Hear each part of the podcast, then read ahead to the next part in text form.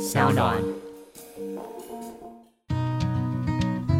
嗨，欢迎来到我的森林，我是很可爱又很可口的海苔熊。海苔熊心里话，在这里陪着你。各位听众朋友，大家好，欢迎回到海苔熊心里话，我是海苔熊。接下来一直到三级解除的日子，除了周二跟周五定期的更新之外，我每天还会分享一则熊熊小语，陪大家度过疫情蔓延的时候。我相信，在最黑暗的森林里，一定隐藏着最重要的宝藏。这个宝藏可能是我们更容易能够面对自己。如果我们能够撑过这个漫长的黑夜，我相信黎明也会来临。大家最近的状况还好吗？我发现我自己。这几天有一个非常特别的症状，应该说几个特别的症状了哈。例如说，明明有很多事情想做，但是却什么都不想做，应该是好多好多待做清单哈，没有动力去动它。那第二个就是不断上网买东西，还有订购东西，那个购物车满满的，然后花了很多钱。第三个就是只要闲下来就一直吃一直吃，不知道为什么就是嘴巴跟手都停不下来。那我一直在想，到底为什么会发生这种情况？那想了很久，就想到好久以前我看过一个实验哈。那这个实验是源自于一个心理学概念，叫做 ego depletion，就是自我剥夺。那翻成自我剥夺有点奇怪，好像你自我不见了哈。所以我觉得比较好的翻译是自我意志力剥夺，也就是说你的意志力好像某种程度上面被拿走了，你没有办法再控制你的意志力。那这个实验经典的操作是这样子哦，就是请一些来参加实验的人呢，请他们先吃红萝卜，有没有觉得很扯哈？请他们吃红萝卜，然后就是一些健康的蔬菜这样子啊。另外一些人可以随意的吃巧克力。那这个实验结束之后呢，哈，他们就是桌上放了一碗巧克力、巧克力豆之类的哈，巧克力 bar 之类，然后就说啊，你们这时候可以随便要吃多少就吃多少。就发现一件事情，就是已经吃了垃圾食物的那一组呢，哈，已经吃了巧克力还是洋芋片？我记得另外一组就是吃巧克力跟洋芋片。他们事后再吃再去吃这个巧克力的数量呢，其实比较少。但前面吃了很多红萝卜这一组，他之后就会吃比较多的巧克力。那他的解释说，哦，因为他们在做实验的时候呢，已经用意志力呢。抑制自己不要想去吃垃圾食物，然后他们吃了非常非常多的这个健康的食物，其实这很累哈，就跟减肥是一样的，所以他们在事后就会暴吃 暴吃一波巧克力这样。好，那后来还有一个实验，就是也是同样的类似的方式啊，只是他前面让一组是去解没有解答的数学题，就是你那边弄老半天哈，然后都解不出来。那另外一组是解那个一般的数学题，就可以解出来轻松的题目，然后控制组。那就发现这个解这个没有解的数学题这一组呢，绞尽脑汁的这一组，在研究之后，你是吃了比较多的巧克力。那也就是说，其实我们的意志力是有限的。倘若你在某一个时间点花了太多的意志力的话，那么很有可能你在 你在后续你就会没有意志力可以用。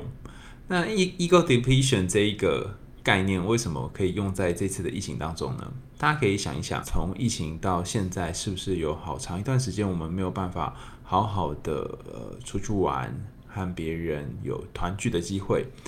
那也因为这个样子，所以。我们就必须用意志力来限制自己和其他人连结，甚至去做一些娱乐的活动。由于没有做办法做这些娱乐活动，所以其实我们意志力某种程度上被消耗了。那这个消耗，我们就得要用某些方法来补偿。有一些补偿方式是透过吃东西，有一些补偿方式呢是透过买东西。那这是为什么好多人在疫情这段时间会不断的买东西跟吃东西？所以其实。自我意志力剥夺，就是当你的身体自由被限制的时候，你的意志力会被消灭掉。那也由于你的意志力用完了，所以那些平常要用意志力来运作的事情呢，比方说减肥啊，或者省钱啊等等，你就会没有意志力可以用。于是你会发现，其实，在疫情这段期间，大家都归在家里面不出门，可是上网购物还有外送叫东西来吃的频率也变多了。我的感觉是哈，人生苦短，偶尔耍废其实没什么。那而且这作为一种防疫底下的新生活，暂时也没什么不可以。毕竟为了防疫，牺牲一下钱钱哈，抱歉的钱钱，然后长一下肉，好像也是某种圣战，就是跟病毒之间的圣战。但如果你已经买了跟吃了很多东西，心里还是觉得很闷，而且长期下来好像状况都没有什么改善的话，那我觉得你可能要寻求一些协助。比方说，我有一个朋友，他从三级警戒以来到现在，他每一天都好焦虑哦，然后常常传讯息跟我抱怨说，他觉得他在家里面好辛苦，然后很累，因为不得不去面对自己，然后面对内在的这些声音。那刚好他是又是一个很容易自我苛责、很容易觉得自己不值得的人，所以每天他封闭在家里，等于每天都要面对脑袋当中有无数的小剧场跟声音。为了逃避这些声音，所以他几乎每次都上某一个叫做很像是桃子的平台哈，购物平台买东西，一不小心就刷了两台 Mac 的笔记型电脑，还有一台空气清新机，还有一台扫地机器人啊。可是这些东西其实他本来就已经有了。然后我就想说，天哪，这个朋友怎么会需要花这么多钱呢？后来发现他是拿买东西来去对应他。就是对峙他心中的这个焦虑，因为他不知道该怎么办比较好。那我另外一个朋友，他是说他完全相反哈，平常他不喜欢吃东西，然后关在家里这段时间已经有十五天，他都没有出门买东西了。有时候他一整天就吃一个布丁，有时候就一直睡，然后睡睡醒醒，睡睡醒醒这样。他说他的世界就跟最近的天气一样，每一天都在下雨。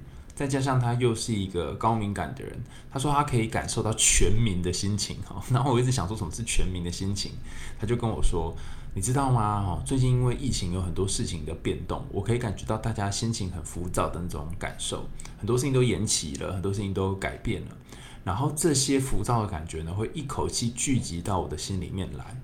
我不知道有没有一些高敏感的朋友也有这类似的感觉。我在粉丝团上面问大家，就大家有一些人说：“哦，我也是高敏感的人，我也同样有这种感觉哈。”因为我自己是钝感人哦，呃，就是感觉很迟钝，所以没有这个 feel。